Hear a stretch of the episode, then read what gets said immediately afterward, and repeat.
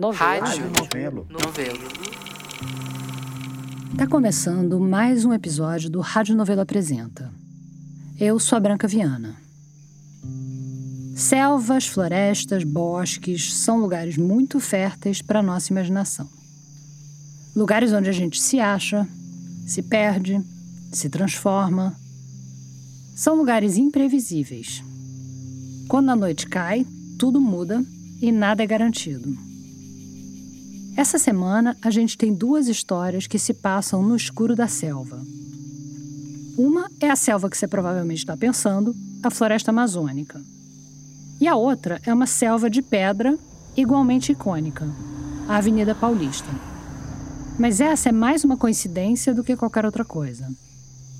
O que liga as histórias dessa semana é uma noção de culpa e de responsabilidade. Quando você pensa em culpa e floresta amazônica, talvez isso te faça ficar com vontade de desligar agora antes que a gente comece a falar sobre por que o seu hambúrguer está desmatando o patrimônio da humanidade. Mas eu juro que não é isso. A floresta é aquela, mas a culpa é outra.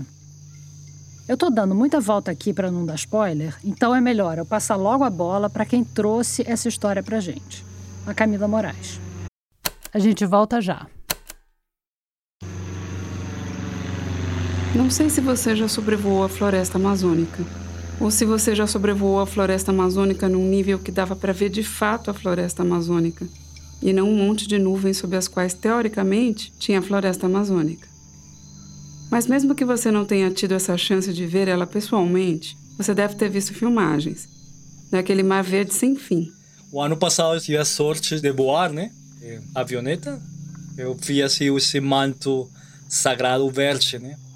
É uma sensação muito estranha porque é difícil você deixar essa experiência de lado. Né? Eu acho que também é um presente da vida chegar lá e olhar todo esse imenso mar verde depois de você estar lá dentro e chorar para sair, né? Esse é o Maurício, um amigo querido que eu conheci em Bogotá, uns anos atrás. Meu nome é Maurício Alejandro Dias Uribe. Eu sou da Colômbia, mas estive cinco anos no Brasil fazendo doutorado em História. Eu sou antropólogo. E bom, meu portunhol está um pouco ruim assim, porque... Hoje em dia, o Maurício trabalha com comunidades indígenas na Colômbia mesmo. É, você me fala se eu falo assim palavras portunhol, porque não sei se dá para entender, né? E bom, muito obrigado pelo convite. Obrigada a você que topou contar essa história. A história é que em 2011, o Maurício se perdeu no labirinto da selva amazônica, sozinho. O que aconteceu foi assim que eu sumi na selva, na floresta, na fronteira de Colômbia e, e Brasil. Fiquei na mata 13 dias sem nada, né? Não tinha roupa, não tinha comida. Foram 13 dias de fome, frio e medo de animais perigosos. Tem que aceitar que está nesta situação, né? Aceitar que tem mosquitos, aceitar que tem chuva, aceitar que não tem comida, né? Aceitar que você é humano e aceitar sua debilidade, mas também sua força para continuar e procurar viver. Isso aconteceu quase 12 anos atrás, em outubro de 2011. Tudo começou com um convite. Alguns colegas do Maurício, também antropólogos, estavam com uma viagem marcada para a cidade de Letícia, a capital da Amazônia colombiana. Então, e chamaram ele para ir junto. Depois eu fui convidado por um amigo e com outra amiga que estava fazendo um documentário sobre o significado do jaguar, do tigre. Aqui cabe uma explicação, ou duas. Letícia fica no extremo sul da Colômbia, numa região que, além de selva, é de tríplice fronteira. Faz divisa com as cidades de Santa Rosa de Javari, no Peru, e Tabatinga, no Brasil. E o jaguar que o Maurício aqui também chama de tigre, é a onça pintada. Então você vai perceber que ele fala do bicho quase sempre no masculino. O jaguar, o tigre, em vez da onça. A onça é considerada um animal sagrado para os povos indígenas amazônicos. Uma criatura mágica que simboliza força, habilidade e velocidade. E a amiga do Maurício queria captar algumas imagens da onça lá naquela região. Ela estava fazendo esse documentário, me convidou para acompanhar essa travessia era para um lugar um pouco mais dentro da selva que se chama o Safire, um lugar onde passam os jaguares, as onças passam por aí Para chegar no Safiri, eles tiveram que seguir por uma trilha na floresta por quase oito horas. O plano era ficar lá por duas semanas, gravando e entendendo a relação das pessoas com as onças. Falando assim do significado do tigre, como os indígenas caçavam nele no passado. E aí a gente chega numa questão um pouco delicada, porque não é fácil ver uma onça. A gente tem medo dela, mas ela também tem medo da gente. Ainda mais se a gente estiver em grupo. Então, para atrair uma onça para perto, para perto o suficiente para poder filmar o bicho, os antropólogos colocam comida como isca para a onça. Não qualquer comida, não a comida deles, biscoitos, miojo, mas comida de onça. E a onça é um bicho carnívoro. A ideia era fazer tudo o que eles faziam, né? Como eles caçavam. Quer dizer, o grupo de antropólogos documentaristas saiu à caça. A caça de algum bicho que atraísse o apetite da onça. Então a gente pegou um. matou um, uns monos, um macaco, né? Que ele gosta muito. Você falou que era comum para atrair a onça, matar macaco para colocar de isca, né? Sim, sim. A ideia era fazer, encontrar um macaco específico que eles chamam churunco, que é um macaco que o tigre gosta muito, né? Só que depois mataram outros que não, não era precisamente esse macaco, né? Que era um macaco aulhador de outra espécie, né? Então a gente ficou um pouco machucado. Eu Fiquei muito machucado assim, a companheira também. Aqui o Maurício está dizendo machucado, não no sentido de ferido, no corpo a corpo com o animal, não. É machucado emocionalmente, magoado pela situação toda, por causa daquela morte desnecessária. E isso mexeu tanto com o Maurício que ele não quis mais ficar lá. Eu tomei a decisão de deixar eles. Depois de sete dias de viagem, ele decidiu ir embora, sozinho. Se essa história fosse um filme de terror, essa é aquela hora que um personagem fala que só vai ali dar uma olhada naquela casa abandonada. Quando você sente que a coisa tem toda a pinta de que vai dar errado. Olhando de fora, né? Porque Maurício não sentiu isso, não naquele momento. Ele só ia pegar a trilha de volta até Letícia. Simples assim. Bom, sim, eu, Camila, eu saí muito cedo, tipo 8 da manhã, e eram como 8 horas, né? Lembrando que eles tinham ficado sete dias ali gravando, mas a trilha em si tinha levado só umas 8 horas. Mas ok, matemática básica. Se o Maurício saiu 8 da manhã, 8 mais 8 é 16. Ele não ia chegar antes das 4 da tarde. Mas a mata é muito difícil. E eu cheguei a um lugar que, tipo, é como madeireiros, gente que vai pela madeira, né, o árvore, que deixa um espaço muito grande de árvores cortados, árvores cortados, não sei. Como os troncos das árvores? Isso, como uns troncos, né, assim, muito espaço, né. E aí o caminho é um pouco difícil, porque é muitos caminhos, né? Então aí você tem que saber muito bem qual o caminho que vai para as comunidades. Eu acho que aí foi que eu tive esse erro, né? Na mata mais fechada, não era tão difícil seguir a trilha. Mas nessa área mais desmatada, tudo ficou confuso. E o Maurício já não sabia muito bem para onde ele tinha que ir. Ele estava começando a desconfiar de que tinha se metido numa enrascada. Mas ainda não era hora de se desesperar. O que você tinha com você? Minha malha, pouca roupa, porque a gente levava mais a comida, né, para lá. Tínhamos poucas coisas lá, eu deixei muitas reservas para eles, né? Então, simplesmente levei assim umas galletas. Como se fala galletas? Bolachas. Isso. Ou biscoitos. Bolachas e água, minha câmara, a, a maca. A maca assim se fala assim. Rede. Rede. Rede de dormir. Rede de dormir. E também como uma manto assim, que é muito bom, me protegeu muito. Quando a luz caiu, o que acontece cedo na selva, o Maurício percebeu que era melhor parar onde ele estava para descansar e seguir viagem só no dia seguinte de manhã. E nessa área com um monte de troncos cortados, ele viu o que ele chama de cambucha, que é tipo uma barraca improvisada. Isso, como uma barraca de um caçador ou talvez desses caras que trabalham na madeira, né? A barraca estava desocupada e o Maurício decidiu passar a noite lá. Eu acordei cedo, tentei ir procurar o caminho aí de volta. E aí foi que não encontrei o caminho, começou a chuva. Começou a chover, e muito. E a tarefa de encontrar a trilha ia ficando cada vez mais difícil. Aí eu comecei a desesperar um pouco mais, quase duas, três horas dando voltas, né? Tipo assim, eu saía ao caminho, mas depois o caminho me voltava outra vez ao cambucha. Maurício achava que ele tinha encontrado a trilha, mas ele estava andando em círculos e acabava indo parar de novo e de novo no cambuche. A barraca do madeireiro ficava assombrando ele. Parecia uma pegadinha de mau gosto. Mas caminho comecei a procurar o rio, água. Mas aí foi que fui mais, mais, e um momento a outro eu já estava perdido assim na selva, não encontrava caminho, não encontrava. O que era para ser só algumas horas de caminhada tinha virado um dia. E depois dois.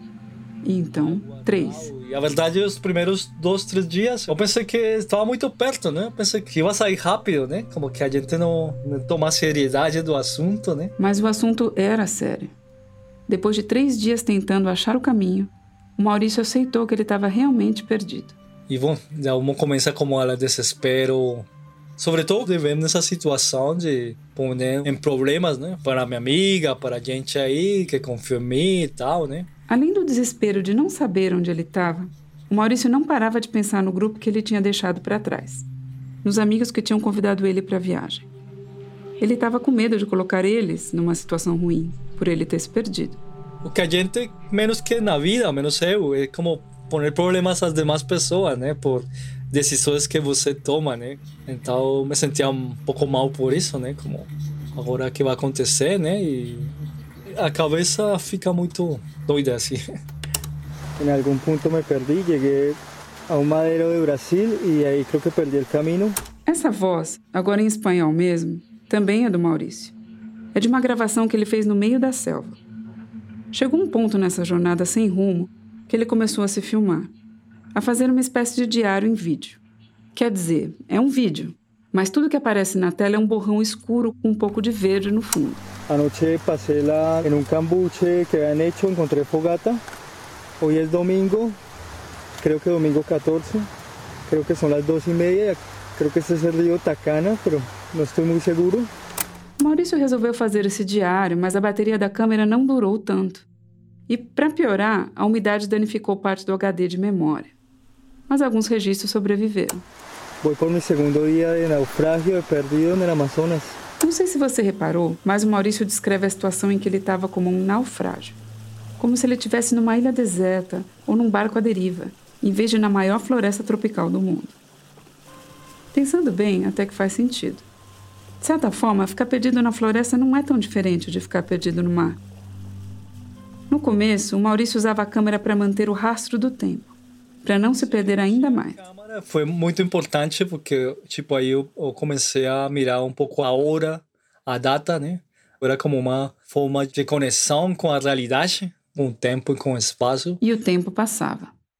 E, na maior parte dele, o sentimento que mais ocupava a cabeça do Maurício era a culpa.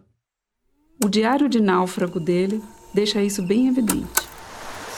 Eh, si por favor alguien ve esto, espero que no ocurra así, pero que me perdone mi madre y mi hermano, mi familia por andar por acá. También que me perdone Cata y don Sergio Rodolfo por, por haberme ido solo. Espero llegar a encontrar el camino. No, no he comido nada, no tengo nada que comer, solo he bebido agua. Ah, muchas gracias. Com a culpa, encontrar o caminho ainda era a maior preocupação. Mas foram aparecendo problemas mais urgentes para o Maurício resolver. A fome, por exemplo. As bolachas que ele tinha na mochila tinham acabado fazia tempo. Eu tentei fazer pesca, tentei comer insetos, né? Mas não deu. E também tentei caçar pássaros, umas aves. Mas depois eu comi hongo. Como é? Fu fungo, cogumelo. Fungos. Isso, como um fungo branco, que eu encontrava muito, né? Mas era mais como para sentir o bolo alimentício, né? Maurício conhecia aqueles cogumelos e sabia que eles não eram venenosos. E que, se por um lado eles não davam conta de matar a fome, pelo menos aliviavam a sensação de barriga vazia. Outro incômodo era que Maurício passava a maior parte do tempo molhado. Por sorte, ele tinha um bom par de botas que facilitavam a dura tarefa de andar na lama, ou no fango, em espanhol. Não podia sair do fango, né? Era como que a mesma selva era um ente vivo que se está comendo. Eu tentava caminhar para cima. Eu pensava assim, é como o que acontece com todas as matas, né? As florestas, elas sempre procuram luz para fazer sua síntese, porque como Ele se viu no lugar de um arbustinho, tentando lutar por um feixe de luz do sol. Lutando para não ficar no escuro das grandes árvores, para não apodrecer ali embaixo. E eu estava fazendo isso, né? Tentando sair desse fango que está morrendo por água, por putrefação, né? Porque o selva é vida, mas também morte, pura putrefação. Morte. Morte em vida, como o Maurício descreveu aqueles dias para mim. Ele chegou a gravar na câmera mais uma mensagem que resistiu ao tempo. Essa a gente não sabe de quando é. Nem ele sabia naquela altura. Eh, no voy a hablar muy rápido porque se acaban las pilas. Eh, nuevamente, discúlpeme por esto. Voy a intentar sobrevivir los más días que pueda. E vou pedirle a Deus que alguém me rescate. Sabe, eu fui o cara mais religioso que foi né? a selva. Eu pedia tudo, né? A Krishna, a Cristo, mas todo cara que tem por aí, né? Ele apelou para todo tipo de ajuda divina, mas não teve resposta. Não de imediato. Seja, tipo, é uma sensação que eu acho que é muito difícil você viver essa sensação, né? A verdade de soledade total, que você somente tem plantas, insetos, nem animais, porque eu escutava pássaros, mas era muito longe. Ou seja, a religião e os deuses é uma forma de você soltar o controle, que você não tem controle de sua vida. Chegou um dia em que o Maurício não sabia mais o que fazer. Ele já tinha tentado de tudo. E mesmo assim parecia que ele não saía do lugar do escuro, da lama. Nesse dia, a raiva tomou conta. Ele saiu correndo e gritando morro acima. E no meio da corrida furiosa, ele sentiu uma picada forte na mão. E caiu no chão. Eu acho que desmaiei. Estava muito cansado já também. Então eu fiquei um pouco sem consciência, né? Eu lembro que fechei os olhos e uf, fiquei assim como quase dormido, né? E pensei um momento que eu ia ficar aí na mata e bom, aí foi que eu lembro que acordei e me revisei por todo lado, menos mal não tinha nada, mas aí minha experiência mudou. Aceite que você está aí, né? Parece que a tal picada foi, na verdade, um chacoalhão da própria consciência dele, que não deixou nenhuma cicatriz, mas mudou o rumo das coisas. A gente tem que tentar sobreviver. E aí, depois desse momento, acho que isso foi quarto, quinto dia, né? Eu aí compreendi que, bom, que estava aqui na selva e que tinha que fazer o melhor possível para sair de aí. E que se eu continuasse lutando, gritando, chorando, não ia fazer nada, eu ia chamar animais e tal. Então aí eu senti que foi como um chamado: vamos sobreviver e vamos sair da mata, né? Pensava muito em minha família, minha mãe, né? De novo, a culpa como motor. Eu sentia que a pessoa que mais vai sofrer com minha morte era minha mãe, né? Então era como que desculpa por fazer isso, né? Minha mãe é como essa conexão com a vida, né? A floresta também é como uma mãe para os indígenas, né? O ventre da vida, né? Com essas duas mães em mente, o Maurício inaugurou uma nova fase do naufrágio, a fase da aceitação. Eu sou um náufrago, é assim mesmo. Então o Maurício tentou inventar uma rotina: descansar, procurar alimento, rezar, até praticar yoga.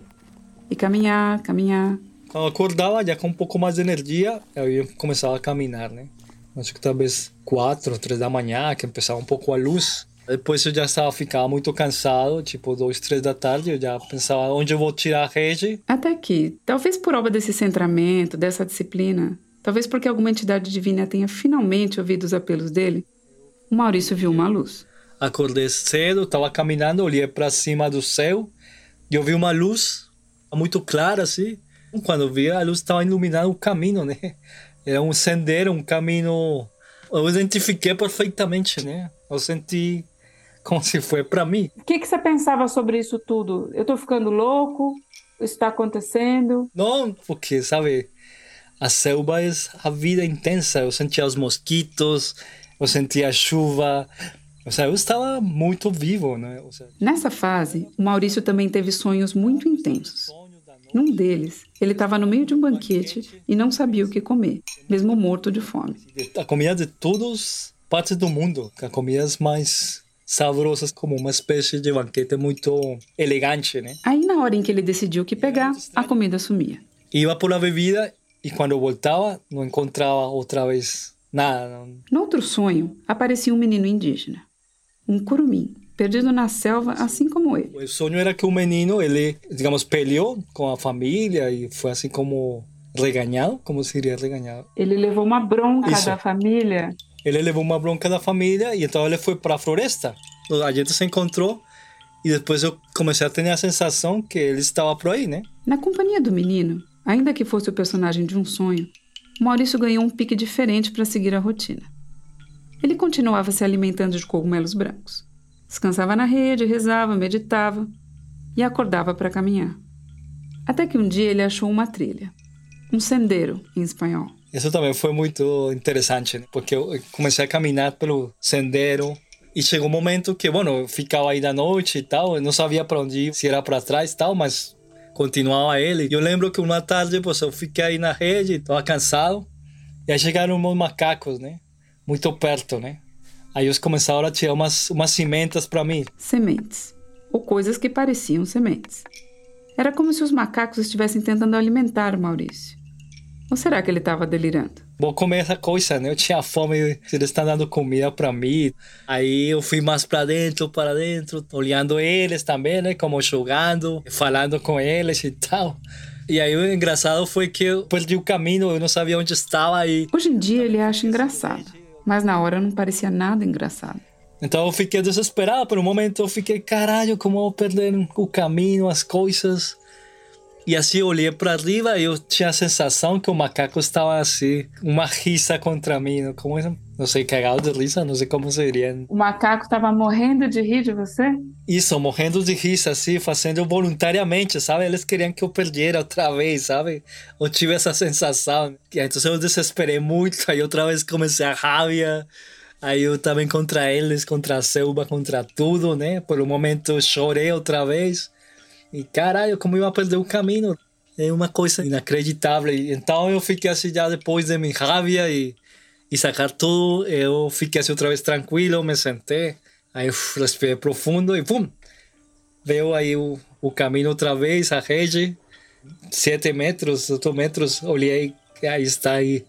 Então isso foi assim muito engraçado, porque fiquei assim como... É tipo assim a vida, né? Você acha que tem tudo tal e encontrou seu caminho, mas qualquer momento tem uma distração e aí você outra vez vai para o caos, né? Para fora e já fazia três dias que o Maurício estava caminhando pela mesma trilha e já fazia quase duas semanas que ele estava na selva.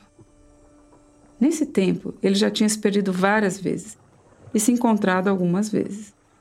Já tinha passado por picos de raiva e de desespero mas também por momentos de esperança de que um dia ele fosse escapar daquele labirinto. Então aí eu comecei a caminhar muito concentrado, decidido. Por dentro eu falava, vou encontrar, vou encontrar, vou sair aqui, vou sair aqui, vou sair aqui. E aí logrei, quando cheguei, cheguei a como um rio grande. Eu olhei para o rio e aí eu encontrei uma canoa, e uma canoa pequena, mas tinha uma melancia muito rica, grande, saborosa. Eu fui para lá, doido, feliz da vida. Aí, eu não tinha nada, já havia acabado tudo, cansaço, tudo. E parti ela e eu comi aí como menino, feliz da vida. Nem sequer eu pensei se tinha pessoa por aí, nada. Eu cheguei lá, comi isso, né? Aí quando eu comi, eu fiquei. Uf. E aí foi que eu pensei, caralho, aqui tem pessoas já. Aqui tem uma pessoa, já tem uma canoa e e bom, aí já estava um pouco mais aterrissado, né? E aí eu fui, descansei um pouco de uma volta e comecei a fazer uns gritos, né? Assim como, oi, tem alguém para ir e tal. E aí eu escutei que alguém começou a responder também, né? E aí chegaram dois caras, dois meninos com uma canoa indígenas, né? Não podia acreditar, aí os caras estavam muito assustados, que esse cara aí doido fraco aí, barbudo saindo de um monte que esse cara colombiano. Esse cara colombiano era o Maurício Alejandro. Nessa hora, o cara mais feliz do mundo. Que tinha acabado de devorar uma melancia que ele não sabia, mas era brasileira. Eles ficaram, eu acho que também muito com surpresa. Só que depois falaram assim como a gente vai, vai com nós. E aí eu subi para a canoa com eles. E depois a gente chegou aí na comunidade e as crianças e as mulheres estavam no rio tomando um banho. E aí, aí eu soube que já acabou. Nesse momento, Maurício soube que ia ficar tudo bem, que ele ia viver. E a verdade, aí eu fiquei uf, sem força, desmaiado, mas acho que era como um grande descanso. E, e aí eu lembro que eu despertei na rede, na casa do professor da comunidade, e foi muito engraçado porque eu despertei e à frente estava na cozinha, né? Maurício não contava com o menu daquela noite. Tem uma panela com um macaco. o macaco da discórdia. O mesmo tipo de macaco que os antropólogos tinham matado desnecessariamente. O mesmo macaco que fez Maurício encarar a selva sozinho. Tava lá, servido para jantar. Você não comeu macaco? Não, a verdade eu comi. Falei, cara, a vida é muito engraçada, né? Mas eu comi e foi muito bom. Foi uma metáfora muito hermosa e, engraçada da minha história, né? Por sorte, Maurício saiu inteiro desse naufrágio. Ele estava com 20 quilos a menos e picada sem fim. Mas, em geral, ele estava bem de saúde. Naquela mesma noite, ele conseguiu pegar uma carona com um grupo que estava indo para Letícia, na Colômbia, de onde ele tinha saído e onde ele precisava chegar para retomar a vida. Voltar para casa e contar para todo mundo o que tinha acontecido. Ou não. Na verdade, eu não queria que ninguém supiera da história, ou não sei. É Maurício tinha sido resgatado daquele naufrágio. Tinha saído daquela ilha deserta. Mas ele ainda estava recluso.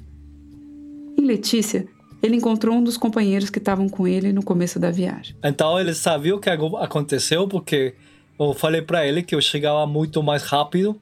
Claro, eu cheguei assim super fraco, meio estranho. Não? Então, não, eu falei para ele, não, cara, meu, me perdi na selva, na floresta, mas estou aqui, eu quero descansar, né? E ele trabalha aí no hostel e eu quero ficar aqui um, dois, três dias aqui. Por favor, se me ajuda aí. Mas foi engraçado porque eu falei para ele, não quero que você conte para ninguém, nem, nem nada. Precisava ficar quieto e comer. As primeiras noites foram um pouco estranhas, difíceis. Eu lembro que eu acordava muito na noite, não podia dormir muito e eu acordava assim como pensando que ainda estava lá, né? Teve gente que reparou que o Maurício tinha sumido, mas ninguém tinha ideia de para onde ele podia ter ido. Talvez ele estivesse em Bogotá com a família, talvez ele tivesse ido para Buenos Aires, onde ele tinha que terminar o mestrado. E isso é um pouco estranho, né? Porque eu pensava muito aí como todo o problema e eu imaginava assim o exército e a família já todos procurando-me e tal, né? Tipo, foram como 15 dias. 15 dias. E não tinha nenhuma operação de busca procurando ele. Por isso eu falo que como sonho, né? Assim... Será que foi tudo um sonho? Será que isso tinha acontecido mesmo? Depois eu fiquei sabendo que não é raro alguém se perder naquela região. Tem muitas histórias de selva que circulam em Letícia e em Tabatinga, a cidade vizinha que fica do lado de cada fronteira. É, me falaram de um cara que perdeu 40 dias, né? Imagina se o cara saiu doido. Tem também, desafortunadamente, caras que se perdem, não aparecem, né? Não aparece o corpo. Falavam que tem pessoas que vão lá morrer também. Pessoas que têm enfermidades, coisas assim. E, e também tem um significado cultural, né? Para os indígenas lá, porque a selva, a floresta é, é tudo, o território, cultura, é a mar, é o céu, o inferno dos indígenas, né?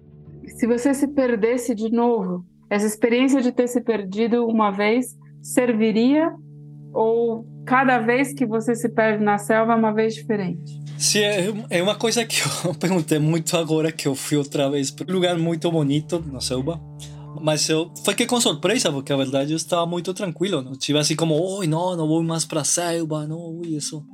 Não, eu nunca fiquei assim com um trauma. Eu tô errada quando eu penso que eu morreria no segundo dia? Não sei, eu acho que o instinto de sobrevivência é muito grande, né? Você não acha que a força que você tem para sobreviver, né? Você sempre vai querer viver. Nos dias em que o Maurício ficou perdido, a pessoa em que ele mais pensava era a mãe. Era a conexão dele com a vida, como ele disse. Em grande parte, o medo que ele tinha de morrer era, na verdade, o medo de fazê-la sofrer. E sua mãe, quando que ela ficou sabendo de tudo e qual foi a reação dela? Sim, não, a verdade, eu não contei para ela ainda. Nunca contei para ela ah, a meu situação. Deus. Não, peraí, para. Para tudo. Sim, eu, eu não contei para minha mãe até hoje. Mas eu sei que ela sabe, né? Foi uma conversa que nunca aconteceu. É, como que eu pensei, porque vou preocupar ela, eu já estou aqui, ela sentiu, porque obviamente eu cheguei com energia muito baixa, fraco e tal, né? Mas estava bem de saúde, né? Não estava assim. E eu, eu acho que igualmente eu contei para minhas sobrinhas e meu irmão, e acho que eles depois ela lhe contou, né? Então eu também sentia como certa vergonha, né? porque eu sabia que ela ia pôr a chorar, que ia também dar uma bronca, né? Então, para que fazer isso, né? O importante é que eu estava aí, né? Uma história a mais. Que bom que o Maurício contou para mim. Para mim, nunca apareceu uma história a mais. Essa foi a Camila Moraes, colaboradora do Rádio Novela Apresenta. Já já a gente volta. A segunda história dessa semana começa com uma lenda. E as lendas são histórias que tentam explicar por que o mundo é do jeito que ele é, né? São histórias de origem que podem explicar o formato de uma montanha, ou por que um animal se comporta de uma determinada forma, ou porque o sol nasce para lá e não para cá. E normalmente essas histórias têm uma semente de verdade e um outro tanto de fabulação.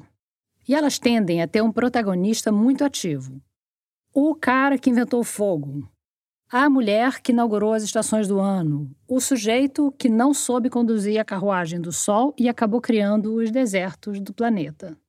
São uma tentativa de personificar fenômenos gigantescos, de fazer com que o andar da história faça algum sentido. Essas lendas surgiram ao longo da humanidade em tudo quanto é sociedade. Mas, para quem mora num centro urbano no século XXI, as lendas ganham outros contornos. E quem vai contar essa lenda pra gente é o Vitor Hugo Brandalize. Lá pelo ano de 2008, eu era repórter de cidades do Estadão. E um colega contou uma história que não saiu mais da minha cabeça. Era sobre a Avenida Paulista, esse símbolo de São Paulo.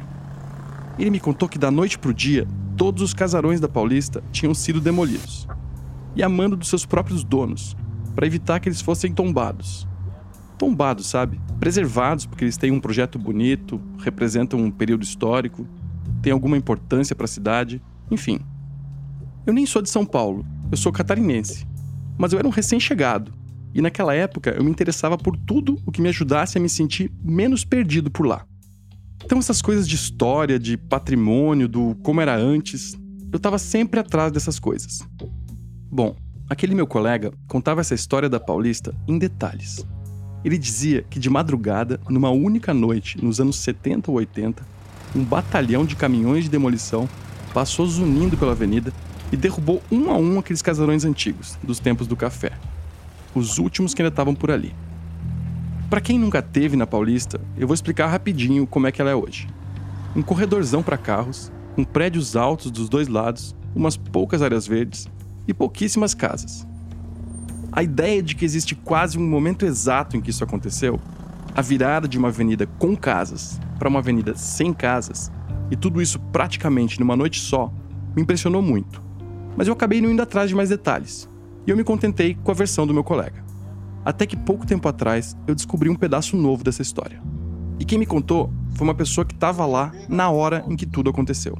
Quando eu cheguei na Paulista, eu comecei a chorar de emoção vendo. Esse é o João Carlos Martins. Hoje ele é mais conhecido como o maestro João Carlos Martins. Às vezes ele mesmo se chama assim. Foi esse velho maestro que criou. Na época, ele ainda não era maestro, mas já era pianista e era o secretário de Cultura do estado de São Paulo. Ele lembra daquele tempo de um jeito meio. Bom, olha só como ele lembra. Eu não acho que jamais, hoje eu digo isso com toda tranquilidade, um pianista deva ser secretário da Cultura. Ele ficou só 10 meses como secretário e nunca mais quis saber de serviço público. E o que aconteceu naquela noite na Paulista acabou influenciando essa decisão dele. Foi um pouco diferente do que o meu colega tinha contado. Na verdade, foi assim: saiu uma nota no jornal avisando que aqueles casarões iam ser tombados, preservados. Na Paulista toda, naquele ano de 1982, eram 31 casas de pé. Eram umas mansões que tinham sido construídas por aqueles senhores que lucraram tanto com a produção do café no século XIX e começo do XX. E essa coisa de preservar essas construções antigas e suntuosas, a memória daquele tempo, parecia uma coisa boa, né? Só que para os proprietários soou como um alerta. É que eles não estavam interessados em preservar aquelas casas. Na verdade, vários deles preferiam vender. Vender por uma fortuna o terreno com casarão e tudo, para alguma construtora botar abaixo e fazer um prédio naquela área supervalorizada da cidade. Então, quando eles leram no jornal sobre o plano de preservar, ou de congelar as casas, como se dizia, os proprietários ficaram meio apavorados, ouriçados. O João Carlos Martins também não gostou do que ele leu. É que o plano da Secretaria de Cultura não devia ter vazado. A equipe dele ainda estava fazendo um estudo para decidir exatamente o que devia ser tombado e o que não tinha valor urbanístico. O resultado ia sair dali a 10 dias. Daí, com o vazamento, o secretário reuniu o time dele para esclarecer. No meu encontro com o Aziz Absábia, ele falou: João, o nosso interesse na Paulista, tudo que existia de bom na Paulista, já nesses 50 anos já foram destruídos, já viraram prédios, mas devem ter cerca de três ou quatro ou cinco casas que seriam do nosso interesse. O Aziz Absaber foi um geógrafo paulista e ficou conhecido por nomear os regimes morfoclimáticos brasileiros. Tipo a Caatinga, sabe? Foi ele quem primeiro deu esse nome para o clima semiárido de parte do Nordeste. Mas o que importa para a gente aqui hoje é que nessa época o Aziz era conselheiro do órgão de patrimônio histórico paulista e estava envolvido nessa história. Com essas três casas, nós vamos conseguir, pelo menos, manter alguns símbolos da Avenida Paulista para lembrar a época do café. Três, quatro, cinco casas, só isso e já estava bom. Mas quais casas? Quais das 31 casas iam ser preservadas e quais iam ficar fora da lista? Tinha gente que não estava querendo pagar para ver. Aí, num domingo à noite, a coisa começou a esquentar. Eu morava na Granja Viana. Uma noite, às 11 horas da noite, me telefonam é, em casa e me falam que estavam tratores na Avenida Paulista. Eu me lembro que eu saí correndo de lá. Saiu correndo, entrou no carro oficial e, como todo secretário de Cultura, ele ligou a sirene. E o carro do secretário tem uma sirene que pode ser acionada. A nossa sirene era ligada direto. Antes de entrar no carro, ele fez a segunda coisa que todo mundo sabe que está no rol de tarefas de um secretário de Cultura. Telefonei para o Romeu Turmo, o diretor do Departamento de Ordem Política e Social de São Paulo, o DOPS. Pedindo para que ele mandasse a polícia para a Avenida Paulista e eu cheguei na Avenida Paulista. Quando eu cheguei na Paulista... Os tratores já estavam arrebentando dois casarões. E um terceiro estava sendo desmontado com cuidado, peça por peça, para revender. Eu comecei a chorar de emoção vendo. Verdade seja dita. Das três casas que estavam ali sendo derrubadas, uma não tinha nenhum valor arquitetônico. Mas as outras duas tinham indicação para serem preservadas. No dia seguinte, de manhã cedo, o secretário reuniu a imprensa e prometeu que aquilo não ia se repetir. A cidade podia já ter perdido três casas, mas não ia perder mais nenhuma. Ele anunciou duas medidas. Primeiro, que os 55 arquitetos do serviço público iam sair do gabinete, largar a régua e o compasso, e iam fazer plantão na Paulista. Se vissem algum movimento suspeito de trator, iam chamar a polícia, ou o DOPS. A outra medida era que de noite ele mesmo, o secretário, ia ficar de vigília, circulando pela avenida, com a sirene ligada. E aqui começa a parte da história que não aparecia em nenhuma das versões que eu tinha ouvido lá atrás. Um detalhe que me deixou fissurado nesse caso. Eu sou um cara meio ansioso, meio controlador, então eu tenho um pouco de pavor de cometer erros. Não uns errinhos que eu sei que todo mundo comete, é do jogo e tal. O meu pânico é fazer alguma coisa que emperre tudo. Tipo algum erro no tempo em que eu era repórter de jornal que fosse tão grotesco que travasse as rotativas ou que a gente fosse obrigado a recolher a edição das bancas. Isso nunca aconteceu, tá? Mas a sensação de poder provocar, de alguma forma, um desastre completo, de cometer um erro tão feio que fosse mudar tudo, eu trago até hoje comigo. Às vezes eu ainda sinto, é tipo um engasgo, quase uma falta de ar, que dura um segundo.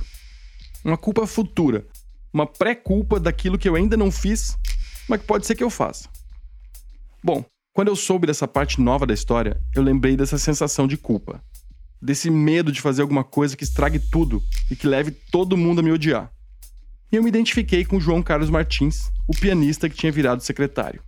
E que agora estava fazendo uma vigília no meio da noite na Paulista, de olho em algum trator que tivesse à espreita.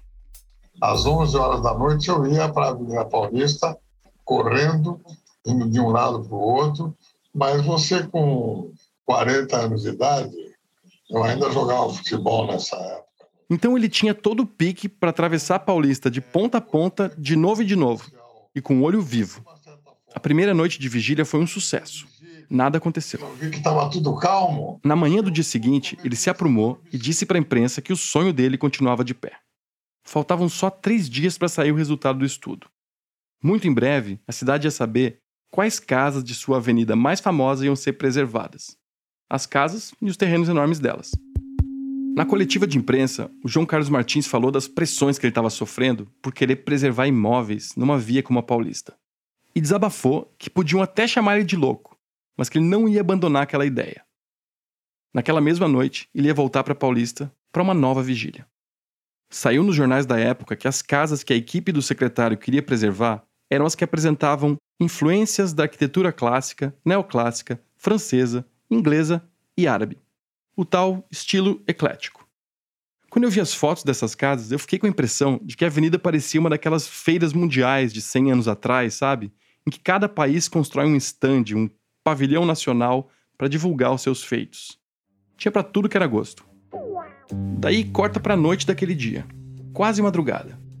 Por volta das 11 horas, o secretário voltou para a rua, começando mais uma vigília. E nessa noite, ele parou na frente de uma das casas que ele sabia que valia a pena preservar. É uma casa que a colônia sírio-libanesa construiu. Era um casarão de três andares, que tinha a cara de um palacete árabe. Seguia o estilo neo-islâmico. Uma casa chamativa, toda rodeada de arcadas em forma de ferradura, e no alto do telhado, um mirante.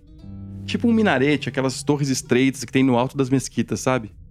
Se você for olhar uma foto, essa casa lembra um pouco a sede da Fundação Oswaldo Cruz, no Rio de Janeiro aquela que parece um castelinho vermelho que dá para ver da Avenida Brasil. Os jornais diziam que o teto da casa, na parte de dentro, era pintado a ouro, que os pilares e escadarias eram de mármore e que ela tinha vitrais coloridos e umas divisórias de cristal. Por causa desse jeitão, ela ficou conhecida como a Casa Mourisca. Para muita gente, ela era a mais bonita de todas as 31 casas da Paulista. Ela ficava no número 867, perto do prédio da TV Gazeta. Antes da meia-noite, o secretário estacionou na frente dessa casa e ficou esperando. Por sorte, de novo. Eu vi que estava tudo calmo. Nada acontecia. Eu falei, meu Deus do céu. Estava tudo certo. É, hoje não tem nada de destruição. Tudo sob controle. Não vi nenhum movimento.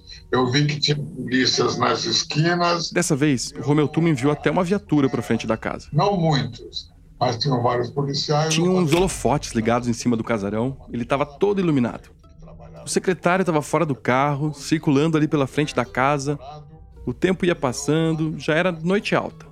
Eu falei, amanhã eu tenho que trabalhar às 8 horas, a Grande Viana é longe, o trânsito é demorado. Ele tinha combinado com os PMs para render ele quando ele desse um sinal. O secretário olhou para um lado, para o outro, nenhum trator por ali. Ele ainda não tinha jantado. Então, por que não? Eu fui comer pizza lá no Bexiga comer uma pizza para celebrar. Umas fatias de pizza no fim de um dia difícil. Quando já tá tudo certo, tudo apaziguado. Só que foi só o maestro sair com o carro dele em direção à pizzaria no Bexiga que a viatura da polícia partiu também. De repente, os holofotes se apagaram e o casarão ficou totalmente às escuras, desguarnecido. Minutos depois, as máquinas despontaram na Paulista. Eram eles, os tratores, duas retroescavadeiras, na verdade. Lá na pizzaria, o secretário abocanhava um pedaço de pizza. Ele não lembra o que era a pizza que ele comeu naquela noite, mas hoje o sabor preferido dele é a marguerita. As retroescavadeiras agora estavam paradas na frente do casarão, com o motor ligado. Eu não consigo não me colocar naquela cena e ficar imaginando. O secretário satisfeito indo celebrar o final feliz da vigília, tranquilo, porque combinou com os PMs que eles iam ficar por ali. Mas logo na esquina, esperando, quase dando um tchauzinho com o braço mecânico, as retroescavadeiras. No começo da madrugada, elas deram o primeiro golpe nas arcadas, que logo viraram buracos. A ordem, aliás, era demolir o máximo possível, como disse um funcionário da empresa. Acompanhando tudo ali na frente, dentro de um corcel, estavam dois integrantes da família da Josefina Latif, a dona do casarão eles ficaram alguns minutos, só para supervisionar. Em pouco tempo, a casa estava toda esburacada. O dono da empresa demolidora estava por ali e disse que recebeu o triplo para fazer a demolição de madrugada. Só quem não estava mais ali eram os policiais e o secretário. Eu não consigo tirar essa ideia da cabeça de que um descuido, uma falha de vigilância, uma pizza derrubou um casarão. E um casarão que seria o mais bonito da Paulista, ainda por cima. Eu já acordei no meio da noite e não dormi mais por muito menos. Bom, mas graças a Deus, essa história não é sobre mim. Então eu perguntei pro secretário, pro maestro, como ele se sentia com isso. Na época ele tinha ficado revoltado. A, a revolta causou de ver que é, nem sempre os ideais alcançam os seus objetivos. Hum. Para os jornalistas no dia seguinte, ele disse que estava muito decepcionado e descontente com a atuação da polícia. Aliás, essa é uma pergunta que fica. Por que, que os policiais saíram da frente da casa justo na hora em que não tinha mais ninguém ali? Quando eu perguntei, o João Carlos Martins concordou e disse que sim, o apoio policial poderia ter sido mais efetivo. Mas ele não deu nenhuma amostra daquela revolta toda, nem de decepção. Parece que ele não remói essa história. Eu tava tateando com ele, então eu tentei de novo. Ou eu contando agora, retorna um pouco dessa sensação. O senhor qualificou aquela demolição como vandalismo. É, neste, neste evento foi uma semana de derrotas e vitórias. Perdi algumas batalhas e ganhei algumas guerras. Então, eu diria que eu tive momentos de raiva e momentos de euforia. E isso faz parte do ser humano. É, ele não fica remoendo mesmo. Quatro horas fui para casa com uma sensação de missão cumprida. E foi no dia seguinte eu vejo que a missão não tinha sido cumprida. Ok, uma missão não cumprida. Não é um grande trauma para ele. Ele diz que fez o que pôde, não sente que está carregando a culpa de nada.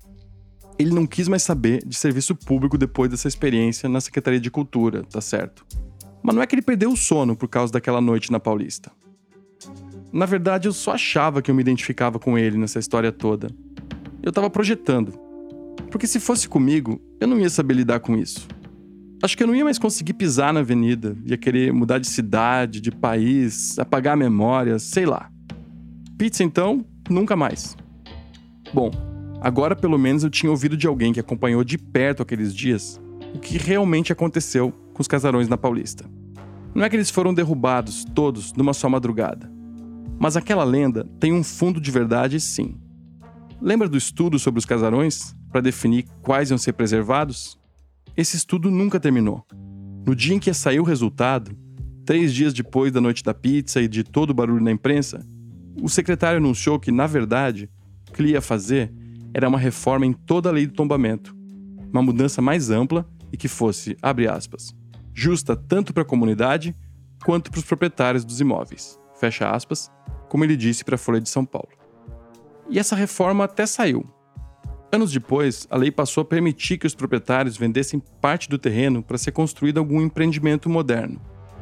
Foi o que aconteceu com a Casa das Rosas, um daqueles 31 casarões, e que hoje é um centro cultural dedicado à poesia e que tem um prédio de 20 andares nos fundos, construído usando essa lei. Mas a maior parte daquelas casas não se beneficiou da nova legislação. O plano de tombar os casarões da Paulista foi abandonado, a cobertura na imprensa mingou e um a um eles foram sendo demolidos. Não foi tudo numa noite, mas foi tudo caindo aos poucos. Hoje só sobraram quatro daquelas casas. Já o João Carlos Martins, seis meses depois da corrida pela preservação e das vigílias, seis meses depois da pizza e daquela agitação toda, ele decidiu voltar para a música. Essa era a mesma praia dele e é onde ele entende que vai deixar um legado. Vai deixar um legado. E esse legado é na música. E nessa história de descuidos e afobações, de culpa e de erros e de diferentes formas de reagir aos erros, ele falou de um que ele considera enorme. Aliás, é, voltaram a me convidar há cerca de dois anos para algum tipo de cargo. Eu falei: olha, nem como secretário, nem como diretor, nem como nada. Esse foi o Vitor Hugo Brandalize, produtor sênior da Rádio Novelo. A gente volta já já. Toda pergunta tem uma resposta, mas nem sempre ela está no lugar em que a gente espera. é que a gente está tão acostumado a tratar o conhecimento de forma separada, cada coisa na sua caixinha, que nem pensa que as letras do Djavan podem ajudar a responder questões sobre tecnologia bancária e inteligência artificial. Ou então que esponjas, leis trabalhistas e tênis podem estar conectados. Eu sou Gladys Vivani e quero te convidar para ouvir o Insurgentes, o podcast sobre liderança da Inexplorato, empresa pioneira em curadoria de conhecimento no mundo. Vem ouvir, é leve, profundo e divertido. Insurgentes, disponível em todas as plataformas de podcast. Obrigada por ouvir mais esse episódio do Rádio Novela Apresenta. Vem cá, e você já segue ou apresenta no seu aplicativo de podcasts preferido? Isso é importante não só para o aplicativo te avisar quando tem episódio novo, mas também para o algoritmo recomendar o podcast para mais gente. E nesse embalo de ajudar o Rádio Novela Apresenta a crescer, aproveita para recomendar nas suas redes e pessoalmente também para os amigos, para a família, enfim, colegas de trabalho, todo mundo. Fica o convite também para assinar a nossa newsletter que apesar da gente usar esse verbo assinar, é de graça, tá? Você assina de graça. A newsletter é uma cartinha caprichada, assinada pela Natália Silva, e tem sempre uma dica bem bolada de alguém da nossa equipe. Além disso, se você quiser saber mais sobre os assuntos que a gente trata em cada episódio, no nosso site radionovelo.com.br sempre tem conteúdo extra. Essa semana tem fotos daqueles casarões e da saga toda que foi a vigília do secretário. Agora, se você tem uma história para mandar para cá, é só escrever para o apresenta@radionovelo.com.br ou marcar a gente nas redes sociais no arroba Radionovelo. O Rádio Novelo Apresenta é um original da Rádio Novelo. A gente tem o apoio da Open Society Foundations. Os episódios novos saem toda quinta-feira. A direção criativa é da Paula Scarpim e da Flora Thomson Devô, e a produção executiva é do Guilherme Alpendre. A gerência de criação é do Tiago Rogero, a executiva é da Marcela Casaca e a de produto e audiência é da Juliana Jäger. Nossos produtores sênior são o Vitor Hugo Brandalize, a Evelyn Argenta e a Bia Guimarães. As produtoras da nossa equipe são Bárbara Rubira, Gabriela Varela, Júlia Matos e Natália Silva. A checagem desse episódio foi feita pela Marcela Ramos e pelo Gilberto Porcidônio. A montagem é da Mariana Leão. A Paula Scarpim fez o desenho de som. Nesse episódio, a gente usou música original de Kiko Dinucci e também da Blue Dot. A mixagem é do Pipoca Sound. O desenvolvimento de produto e audiência é feito pela Fecris Vasconcelos e pela Bia Ribeiro. O Gilberto Porcidônio é responsável pelo conteúdo e engajamento das nossas redes sociais e o design das nossas peças é do Matheus Coutinho. Obrigada e até